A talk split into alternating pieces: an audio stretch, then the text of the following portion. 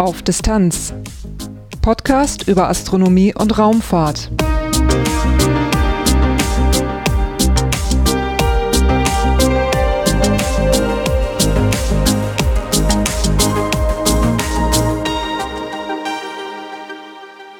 Hallo und willkommen bei Auf Distanz, einem Podcast über Astronomie und Raumfahrt. In der letzten Episode ging es im Titelthema um die Rosetta-Mission. Da gab es einiges zu berichten und in der nächsten Episode geht es wahrscheinlich auch um Rosetta.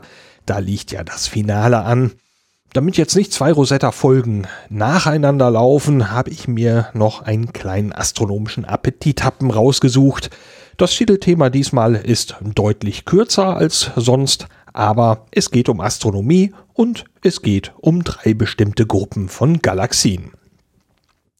Danach gibt es äh, wie immer einige Kurzmeldungen, einige astronomische Ereignisse und einige Veranstaltungen und am Schluss wie immer ein paar Dinge in eigener Sache. Dazu auch noch einen wichtigen Nachtrag zum Gewinnspiel aus den letzten beiden Folgen. Durch die Sendung führt sie Lars Naber. Titelthema mit dem Begriff Quintett verbindet man oftmals etwas Musikalisches, so zum Beispiel eine Gruppe von fünf Musikern. Aber auch am Himmel gibt's ein Quintett und entdeckt wurde es vor fast genau 139 Jahren am 22. September 1877. Das Quintett ist eine Gruppe von, man erräte schon fast, fünf Galaxien und entdeckt wurden die von Edouard Jean-Marie Stephan, einem französischen Astronomen. Der lebte von 1837 bis 1923.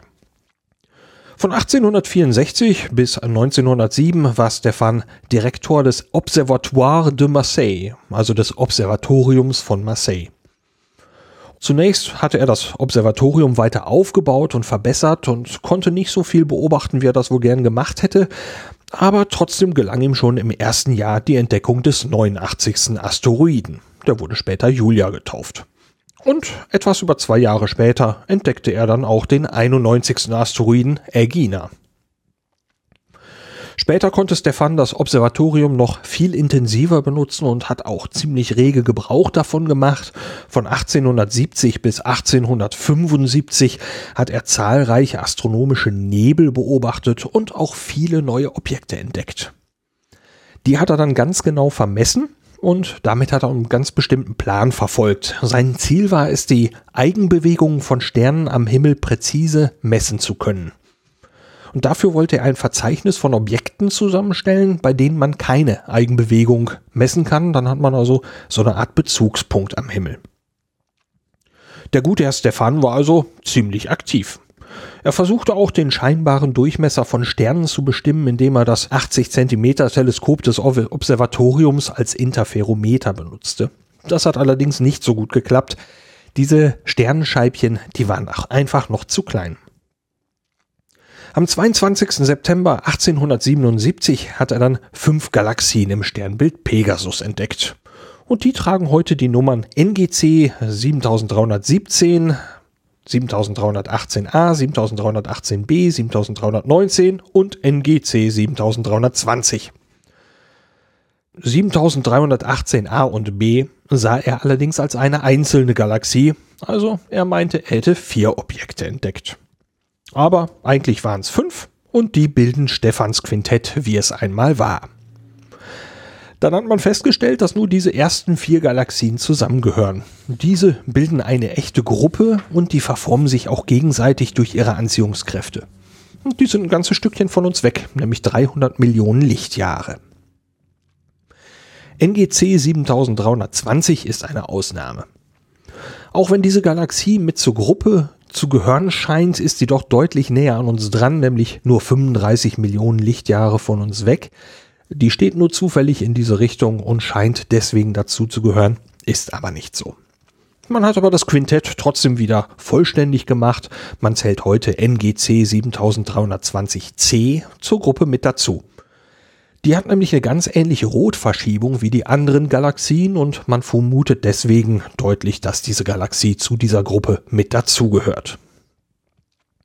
Und die Galaxien von dieser Gruppe, die werden auf lange Sicht wahrscheinlich miteinander verschmelzen. Die flitzen aufeinander zu und schon heute kann man an NGC 7318a und b beobachten, dass da was passiert. Mit dem Spitzer Space Telescope der NASA hat man schon eine Schockwelle entdeckt, die durch angeregtes Gas entsteht. Der molekulare Wasserstoff in diesem Gas, der liegt in einer der turbulentesten Formen vor, die man je beobachtet hat.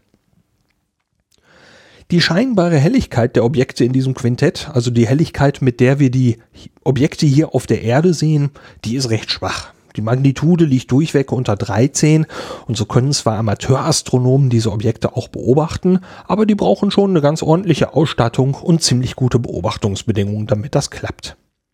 Aber wenn es dann klappt, wird man mit einem Blick auf eine der bekanntesten Galaxiengruppen belohnt. Bekanntesten. Ja, es gibt noch mehr. Und zwei davon möchte ich hier auch noch kurz eben vorstellen. Das wären zum einen Seiferts Sextett und Roberts Quartett. Fangen wir mit Seifert Sextett an. Das ist eigentlich ein, kein Sextett und es wurde auch nicht von Seifert entdeckt, aber das macht ja erstmal nichts. Auch dieses Objekt, äh, das das Kürzel NGC 6027 trägt, wurde von Edouard Jean-Marie Stephan entdeckt. Genau, der mit dem Quintett. Das Sextett entdeckte er am 20. März 1882.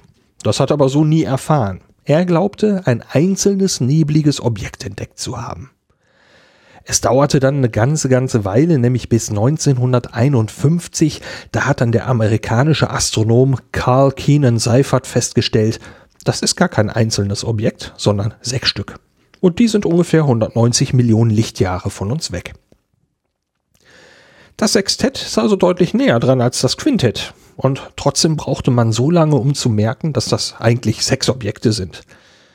Diese Galaxien, die sind so nah, nah beieinander, dass die Gruppe die kompakteste war, die man bis dahin je entdeckt hat. Und auch hier hat man später noch weitere Entdeckungen gemacht. Eines der Objekte der Gruppe ist gar keine Galaxie, sondern gehört eigentlich zu, der, zu einer anderen Galaxie dazu. Das ist so ein, so ein loses Anhängsel und eine der Galaxien, genau wie beim Quintett, steht nur zufällig in der gleichen Richtung und gehört zu dieser Gruppe eigentlich gar nicht dazu. Die eigentliche Gruppe besteht also nur aus vier Galaxien, die, genau wie bei dem Quintett auch, sich gegenseitig beeinflussen und wahrscheinlich irgendwann verschmelzen werden zu einer großen elliptischen Galaxie. Aber nach dem Entdecker der Einzelobjekte wird diese Ansammlung von Galaxien nun Seiferts Sextett genannt. Zu guter Letzt möchte ich noch Roberts Quartett vorstellen. Das hat Robert nicht entdeckt und auch nicht durch Beobachtungen verfeinert. Benannt wurde es 1987 nach Robert Friedman. Der hat für den Katalog A Catalog of Southern Peculiar Galaxies and Associations, also ein Katalog der ungewöhnlichen Galaxien und Vereinigungen in der südlichen Hemisphäre, viele Positionen von Galaxien ausgerechnet. Entdeckt wurde das Quartett also von jemand anders. Und zwar von John Frederick William Herschel am 30. September 1834. Heute haben sie die Kürzel NGC 87, 88, 89 und 90. Hier musste man im Nachhinein auch nicht dran herumstreichen. Alle vier Galaxien gehören zur gleichen Gruppe, alles sind auch wirklich eigene Galaxien und die beeinflussen einander auch artig. Sie sind ungefähr 160 Millionen Lichtjahre von uns entfernt und ein schönes weiteres Beispiel für eine kleine kompakte Gruppe von Galaxien. John Frederick William Herschel war übrigens der einzige Sohn von Wilhelm Herschel, dem sehr berühmten Astronomen, der unter anderem den Planeten Uranus entdeckte und der sicher auch mal das Thema einer eigenen Podcast-Folge werden wird. Kurzmeldungen. Bei den Vorbereitungen der letzten Folge ist mir doch glatt eine Meldung durchgerutscht und die möchte ich noch eben nachreichen, auch wenn sie schon was älter ist. Am 3. August 2016 hat nämlich die chinesische Nachrichtenagentur der Regierung Xinhua gemeldet, dass der Mondrover Jadehase nun endgültig nicht mehr funktioniert. 31 Monate soll er funktioniert haben und drei Monate waren ursprünglich eigentlich vorgesehen. Zwischendurch hat man immer wieder mal Probleme damit gehabt, aber der Rover hat trotzdem einiges an Daten gesammelt und auch Bilder aufgenommen. Der Lander Changlo Sehar, der den Jadehasen auf den Mond brachte, funktioniert weiterhin. Er arbeitet bereits 19 Monate länger als geplant. Das Objekt Terzan 5, benannt nach seinem Entdecker Agop Terzan, wurde 1968 entdeckt. Man hielt es lange Zeit für einen gewöhnlichen Kugelsternhaufen. Am 7. September 2016 gab die europäische Südsternwarte ESO bekannt, dass Terzan 5 einige außergewöhnliche Eigenschaften besitzt. So gibt es zwei unterschiedliche Sterntypen, die unterschiedliche Elemente enthalten und zu unterschiedlichen Zeiten entstanden sind. Zwischen der Entstehung der beiden Sterntypen liegen immerhin etwa sieben Milliarden Jahre. Bevor Terzan 5 also zu dem geworden ist, was er heute ist, muss er große Mengen an Gas übrig gehabt haben, um einen zweiten Schub an Sternentstehung möglich zu machen. Die Wissenschaftler gehen dabei von einer Masse aus, die mindestens 100 Millionen Mal größer sein muss als die Masse unserer Sonne. Am 22. Juni 2016 wurde der Satellit Biros gestartet. Der soll hauptsächlich Waldbrände erkennen, aber auch andere Hochtemperaturereignisse sind da möglich. Biros hatte aber noch ein kleines Extra an Bord, nämlich den Kleinsatelliten BISAT 4. Am 9. September hatte Biros nun BISAT 4 im All ausgesetzt. BISAT 4 ist würfelförmig und hat eine Kantenlänge von etwa 10 Zentimetern. Er fliegt in einer Höhe von 515 Kilometern, genau wie Biros auch, und mit dem Satelliten soll der GPS-Empfänger Phoenix des DLR getestet werden. Man möchte damit den Orbit und die Position des Satelliten genau messen. Auch eine Kamera ist mit an Bord. Die Daten werden dann an den Muttersatelliten Biros gesendet und von dort zur Erde gefunkt. BISAT 4 ist außerdem gleichzeitig ein Amateurfunksatellit. Die Funkbarke an Bord morst das Rufzeichen DP0BEE. E. Der Funkamateur Edson WR Pereira mit dem Rufzeichen PY2SDR hat die Barke bereits empfangen. So hört sie sich an.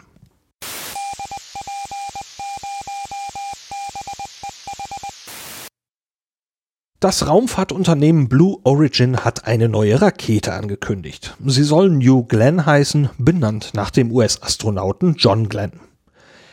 Die Rakete soll eine stattliche Größe erreichen und so zum Beispiel deutlich größer werden als die Falcon Heavy von SpaceX und beinahe so groß wie die Saturn V der NASA, die man für die Mondlandungsmissionen eingesetzt hat. In der zweistufigen Variante soll die New Glenn 82 Meter hoch sein, in der dreistufigen Variante 95 Meter. Die erste Stufe soll landen können und wiederverwendbar sein, ähnlich wie bei der Falcon-Rakete von SpaceX. Die New Glenn ist für Blue Origin ein großer Schritt. Bislang hat man nur deutlich kleinere Raketen gestartet und wieder gelandet und die waren dann auch nur für suborbitale Flüge gedacht. Die neue Rakete New Glenn soll ihren ersten Teststart noch vor 2020 machen. Am 15. September 2016 wurde die zweite chinesische Raumstation Tiangong 2 ins All gestartet. Sie löst damit Tiangong 1 ab, die am 29. September 2011 gestartet wurde. Die Mission der älteren Station endete im März 2016. Tiangong 1 ist noch im All, man rechnet aber mit einem Wiedereintritt in die Erdatmosphäre in der zweiten Jahreshälfte 2017. Auf einer Pressekonferenz am 14. September 2014 meinte man, dass die meisten Teile in der Atmosphäre verglühen sollen. Wenn man genaueres weiß, dann möchte man allerdings auch intensiv darüber informieren, was wo herunterkommen könnte. Seit dem März 2016 läuft im Gasometer in Oberhausen die Ausstellung Wunder der Natur. Eigentlich sollte die Ausstellung noch dieses Jahr enden, aber sie wurde nun verlängert. Bis zum 30. November 2017 kann die Ausstellung nur noch besucht werden. Herzstück ist ein riesiger Globus mit 20 Metern Durchmesser und auf diesem Globus werden Animationen projiziert, die aus Satellitendaten erstellt wurden. Realisiert wurden diese Animationen vom Deutschen Zentrum für Luft- und Raumfahrt. Dazu gibt es eine Ausstellung von großformatigen Bildern und Filmausschnitten, passend zum Titel der Ausstellung Wunder der Natur. Und wer jetzt schon mal aus der Ferne etwas in die Ausstellung hineinschnuppern möchte, dem sei der Podcast Kunst und Horst empfohlen. Daniela Ishorst hat mit ihrem Gastsprecher Nicolas Wörl vom Methodisch Inkorrekt Podcast die Ausstellung schon besucht und besprochen. Ein Link dazu gibt es in den Show Notes. Am 28. September 2016 findet auf dem Flugplatz Rotenburg-Wümmel der dritte Kernset-Wettbewerb statt. Dieser Wettbewerb richtet sich an Schüler, die dabei Messeinrichtungen für verschiedene Zwecke in einen kleinen Raum unterbringen müssen. Der zur Verfügung stehende Platz ist ungefähr so groß wie eine Getränkedose. Als Voraussetzung müssen Luftdruck und Temperatur gemessen werden. Dazu gibt es noch eine Zusatzaufgabe, bei der man dann eigene Ideen umsetzen kann. Beim Start werden die Satelliten mit einer Rakete in eine Höhe von einem Kilometer geschossen und sinken dann an einem Fallschirm zur Erde zurück. Bei dem Wort Blob, auf Deutsch Klecks oder Klumpen, kommen je nach Hobby und Beruf vielleicht unterschiedliche Assoziationen auf, aber auch hier gibt's mal wieder eine astronomische Bedeutung. So gibt es Lyman Alpha Blobs, kurz LABs. Benannt wurden die Lyman Alpha Blobs nach einer Emissionslinie des Wasserstoffs im ultravioletten Licht, der Lyman Alpha Linie. Hier strahlt das Licht sozusagen in einer ganz bestimmten Farbe. LABs gehören zu den größten bekannten Strukturen des Universums. Sie können mehrere hunderttausend Lichtjahre Ausdehnung haben, also mehrfach größer sein als unsere Milchstraße. LABs können sehr hell leuchten und trotzdem kennt man sie noch nicht sehr lange. Erst im Jahr 2000 wurde der erste zufällig davon entdeckt und fantasievoll LAB 1 getauft. Er ist etwa 11,5 Milliarden Lichtjahre von uns entfernt. Und genau diesen LAB-1 haben sich Wissenschaftler mit dem Atacama Large Millimeter Submillimeter Array, kurz ALMA, genauer angesehen. Am 21. September 2016 gab die europäische Südsternwarte ESO bekannt, dass dabei eine mögliche Funktionsweise der LABs herausgefunden worden ist. LAB-1 ist eine riesige Wolke aus Wasserstoffgas und im Inneren gibt es Sternenstehungsgebiete, die eine hundertfach höhere Sternentstehungsrate haben als unsere Milchstraße. Und möglich wird dies durch mehrere Galaxien in der Umgebung. Diese geben dauerhaft Materie ab und sorgen so für Nachschub. Jim Geach, der Erstautor der neuen Studie, erklärt dazu, der Effekt ist vergleichbar mit Straßenlicht in einer nebligen Nacht. Man sieht ein diffuses Leuchten, weil das Licht an den winzigen Wassertröpfchen gestreut wird.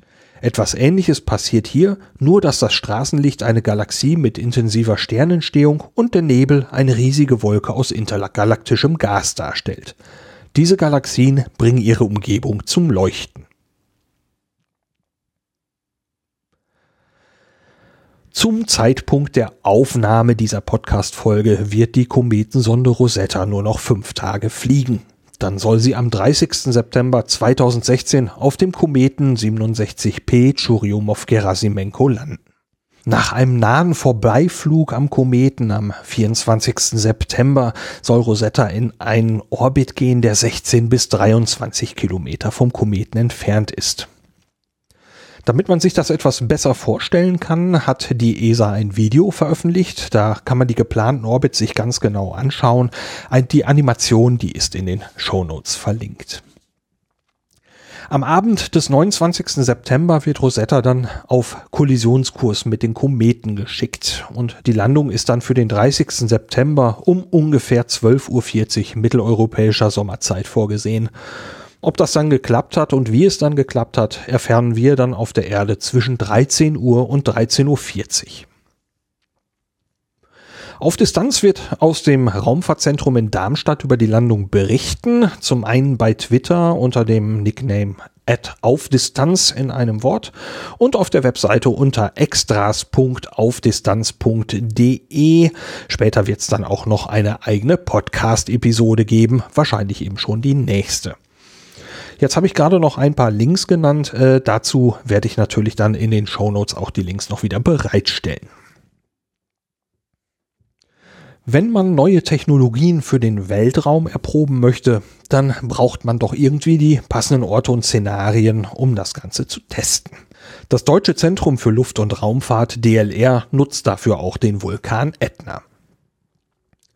Hier haben sich 21 Wissenschaftlerinnen und Wissenschaftler des DLR einquartiert und erforschen Techniken für eine Mondmission. Und der Ätna gibt dabei realistische geologische Anforderungen vor.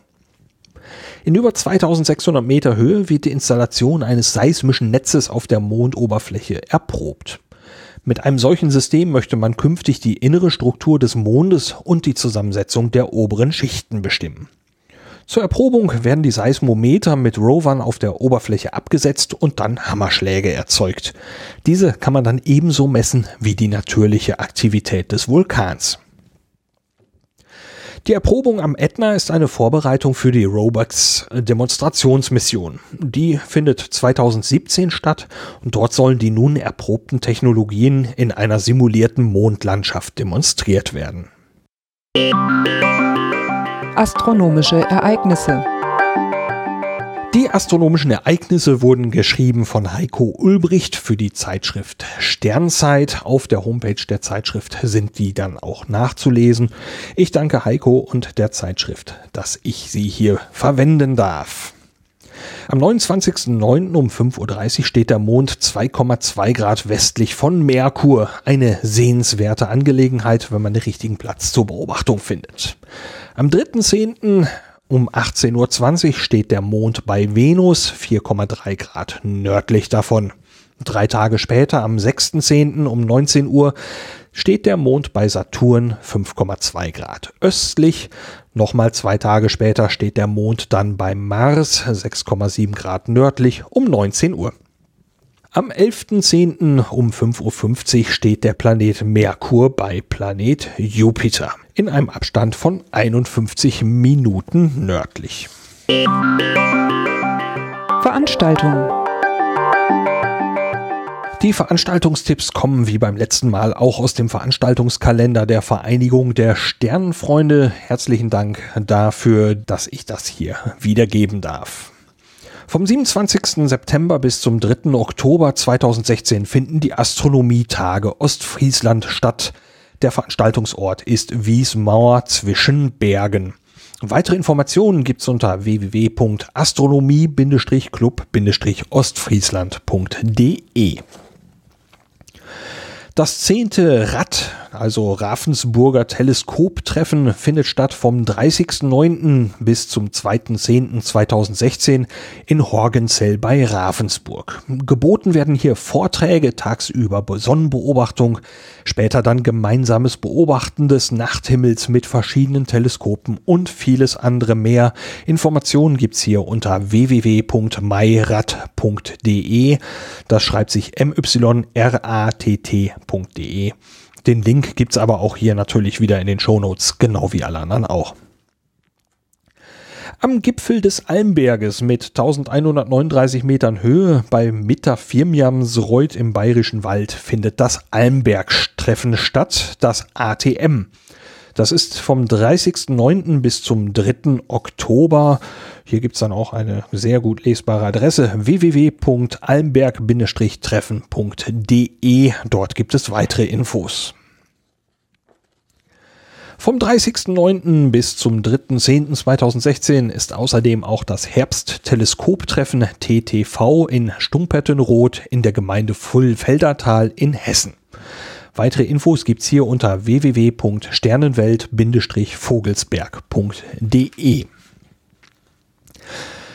Einen etwas anderen Termin möchte ich auch noch mal unbedingt nennen, nämlich das ist der Tag der offenen Tür beim Estec in Nordwijk. Das ist ein ganzes Stückchen zu fahren, das ist nämlich in der Niederlande etwas südlich von Amsterdam an der Nordsee. Das ESTEC ist das technische Herz sozusagen der Europäischen Raumfahrtorganisation ESA und die machen eben am 2. Oktober einen Tag der offenen Tür. Geboten wird Raumfahrt zum Anfassen im technischen Zentrum der ESA. Dazu gibt es Vorträge, Autogrammstunden mit Astronauten und vieles, vieles mehr. Dazu ist vorher unbedingt eine Anmeldung erforderlich. Weitere Informationen und den Link zur Anmeldung gibt es natürlich in den Show Notes. Auf Distanz ganz nah. Mir ist es wichtig, hier im internen Teil von Auf Distanz nochmal ein paar Worte zum Gewinnspiel vom letzten Mal zu sagen, denn direkt nach der Veröffentlichung der letzten Folge erreichten mich mehrere Hinweise, dass die Auslosung mit den beiden Würfeln nicht fair war. Die Wahrscheinlichkeit war nicht für alle Zahlen gleich groß, so gibt es für die 12 eben nur den 6er Pasch, aber die Zahl 7 kann auf viele verschiedene Weisen gewürfelt werden. Das ist also ungleich verteilt und die Eins kann man gar nicht würfeln mit den beiden Würfeln. Ja, die Idee mit den Würfeln ist damals einfach aufgetaucht, als ich die Zahl mit den zwölf Kommentatoren gesehen habe. Da hatte ich direkt die beiden Würfel im Kopf und habe muss ich einfach sagen, nicht weiter drüber nachgedacht, habe das nicht weiter hinterfragt. Und jetzt gab es natürlich mehrere Möglichkeiten. Man hätte einfach neu auslosen können, aber das hätte vielleicht bedeutet oder sogar wahrscheinlich bedeutet, den bisherigen Gewinnern die Preise wieder wegzunehmen. Und das gefiel mir gar nicht. Um das jetzt abzukürzen, ich habe einfach gesagt, alle Kommentatoren, alle Teilnehmer haben gewonnen. Ich habe allen eine E-Mail geschrieben, allen die Wahl gegeben zwischen einem Buch und einer CD. Die ersten Päckchen sind auf die Reise gegangen, müssten inzwischen angekommen sein. Und äh, da habe ich dann allerdings die Leute etwas bevorzugt, die ich beim letzten Mal gezogen habe. Alles, was jetzt noch übrig ist, äh, ist ein ganzer Packen Bücher. Die habe ich also nach und nach äh, na, zusammenbestellt und die werden jetzt vom Autoren wahrscheinlich in der kommenden Woche signiert. Und danach schicke ich auch diese Bücher alle auf die Reise. Da bitte ich noch um ein kleines bisschen Geduld, bis das mit dem Signieren geklappt hat. Alles andere ist vorbereitet. Danach geht's dann richtig schnell.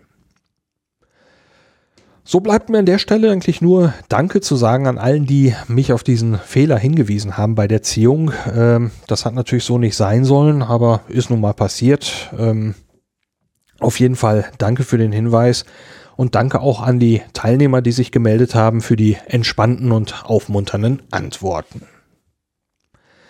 Auf die ungleichen Gewinnchancen beim Gewinnspiel hat auch die neueste iTunes-Rezension hingewiesen, die aber ansonsten eine sehr positive ist, nämlich eine 5-Sterne-Rezension. Abgegeben hat sie RedCube und dafür und auch für den Hinweis vielen, vielen, vielen Dank. Ich freue mich sehr.